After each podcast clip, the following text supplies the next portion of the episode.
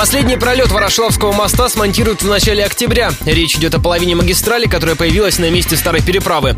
Первые две полосы моста открыли в августе прошлого года. Оставшийся пролет, он весит почти 900 тонн, будут поднимать мощными домкратами, рассказал директор стройки Юрий Костев. Мы подготовили центральную часть к монтажу. Сейчас обустраиваем плафопоры. Технология простая. 4 500 тонных домкрата посредством высокопрочных канатов поднимают вот этот укрупненный блок длиной 148 метров и весом 880 тонн в пролет. Подается он туда на плав-опорах, состоящих из двух барж грузоподъемностью 2000 каждая. Кроме пролета, строителям осталось постелить мостовое полотно, сделать барьерное ограждение, лифты и обустроить подходы к мосту с обоих берегов.